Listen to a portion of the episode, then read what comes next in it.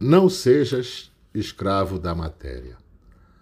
Tenhas a mente elevada e o corpo são.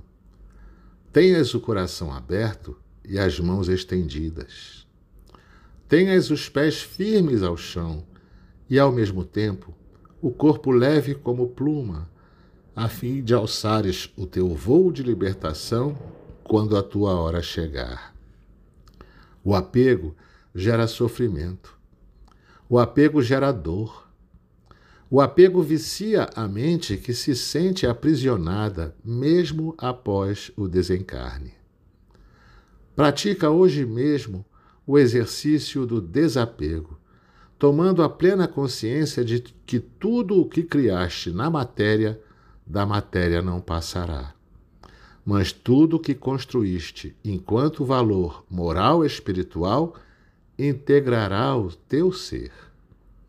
O aprendizado consiste em não ter, apesar de ter, em não permanecer, apesar de parecer ser.